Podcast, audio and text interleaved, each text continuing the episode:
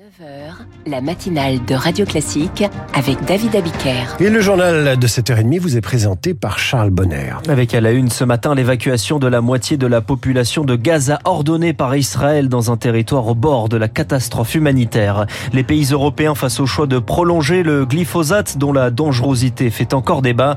Et puis nos sous-sols manquent toujours d'eau. Et à 7h40, on vote dimanche en Pologne. Christian Macarian, dans l'écho du monde, fait le point sur l'état des forces en présence. Les écolos changent de nom, mais pas de couleur, histoire des partis qui se rebaptisent avec Augustin Lefebvre et le journal imprévisible. Et puis à 8h moins 10, le glyphosate qui n'a pas fini de diviser les Européens. Ce sera le décryptage de David Baron.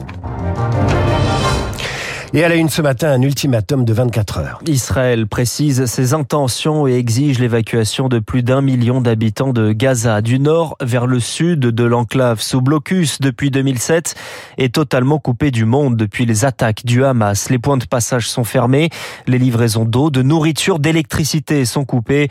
Les Nations Unies demandent l'annulation de cet ordre d'évacuation qui empirerait une situation humanitaire déjà aggravée par les bombes Johan dans l'enclave palestinienne, les conditions s'aggravent d'heure en heure, témoigne Ziad Medouk, 56 ans, professeur de français à l'université Al-Aqsa de Gaza. On prend seulement un repas pour nous, on a quelques réserves, des conserves, des pâtes, les grandes surfaces sont fermées. On a des magasins qui ouvrent une heure le matin, une heure l'après-midi. Moi, je sors deux fois par semaine pour acheter à quoi nourrir euh, ma famille. On achète l'eau potable en bouteille. On n'a pas d'électricité, donc j'ai une batterie rechargeable qui me donne deux heures d'électricité par jour. Pour le moment, on tient pour deux, trois jours, mais après, on va voir. Les hôpitaux aussi sont au bord de la rupture. Privés d'électricité, seul celui d'Al-Shifa survit encore grâce à des générateurs, mais ne tiendra plus longtemps.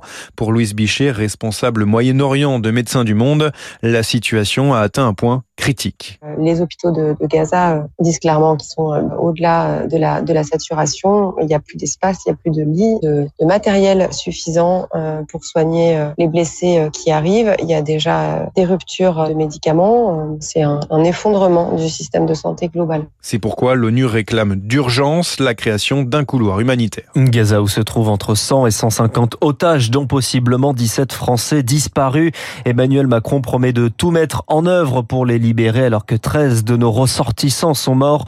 Allocution présidentielle hier, un appel à l'unité et à ne pas confondre, je cite, la cause palestinienne et la justification du terrorisme. Les manifestations pro-palestiniennes seront désormais systématiquement interdites. 3000 personnes étaient tout de même réunies hier à Paris avant des heures avec les forces de l'ordre.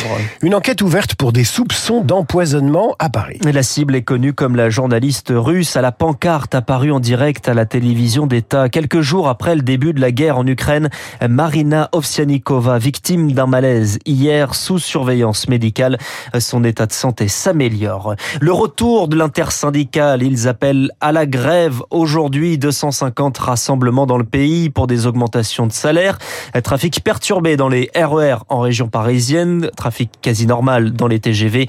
40% des vols sont annulés à Orly, 20% à Marignane. Grève aussi dans les cabinets médicaux, généralistes et spécialistes libéraux exigent une hausse du prix de la consultation.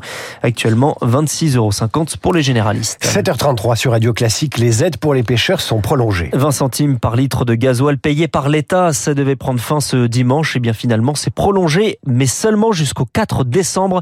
Un sursis seulement, d'autant que les aides sont plafonnées, peu importe le nombre de navires. Yves Fouaison est le directeur des pêcheurs de Bretagne. À la pêche, on a un système de rémunération très particulier. C'est une forme d'intéressement euh, sur euh, ce qui est pêché au cours de la marée et sur la vente. Et le gasoil, euh, qui est déduit de ce qu'on appelle les frais communs, donc vient en moins du chiffre d'affaires et impacte directement euh, la rémunération du marin. Mais aujourd'hui, un matelot va perdre environ 800 et 1000 euros par mois si l'armement ne touche pas les aides. Donc, si de toute façon il n'y a pas de soutien au, pilier de la pêche bretonne, on risque d'aller vers une récession de cette activité dans les mois qui viennent. Il avec Rémi Pfister. Entre On est loin de l'apaisement, près de 2500 taxis poursuivent Uber, la plateforme américaine de VTC, accusée de concurrence déloyale car elle ne respecte pas le droit français selon les défenseurs des taxis.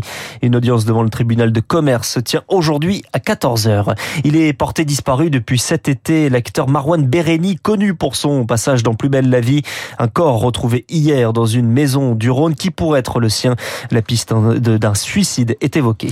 Les 27 États membres de l'Union européenne se prononcent aujourd'hui sur le glyphosate. La Commission propose de prolonger de 10 ans l'autorisation de cet herbicide controversé que la France voulait interdire en 2017 avant finalement de se rétracter.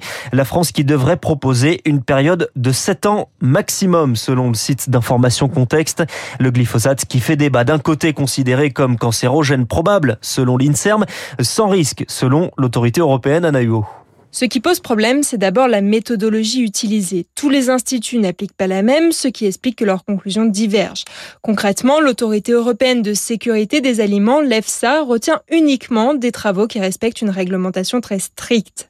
À l'inverse, l'INSERM et l'OMS, l'Organisation mondiale de la santé, analysent eux un champ plus large de la littérature scientifique et à chaque méthode ses points forts et ses points faibles, d'après Xavier Coumoul, professeur de toxicologie. Pour l'EFSA, les tests sont très Par contre, on ne va pas couvrir l'ensemble de la littérature. Pour l'INSERM et l'OMS, le fait de couvrir l'ensemble de la littérature, ça permet de s'intéresser à tout un tas de nouveaux processus, mais sans avoir une certitude sur l'applicabilité à l'homme. Si vous testez une molécule, par exemple, sur le poisson zèbre, vous n'êtes pas sûr que cette molécule, elle va avoir le même effet sur l'homme. Autre enjeu, savoir à quelle dose nous sommes exposés au glyphosate. Car s'il n'y a pas d'exposition, une substance, même très dangereuse, n'aura aucun impact sur notre santé.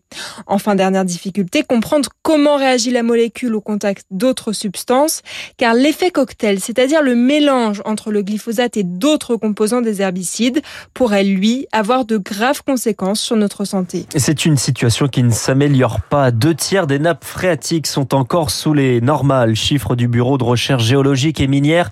Il faut espérer désormais des pluies abondantes pour éviter des déficits au printemps prochain. Emma Aziza est hydrologue. Il est tout à fait crédible qu'on puisse effectivement manquer d'eau hein, en 2024, qu'on ait une sorte de non-hiver, ce que l'on a connu euh, en 2022, en 2023.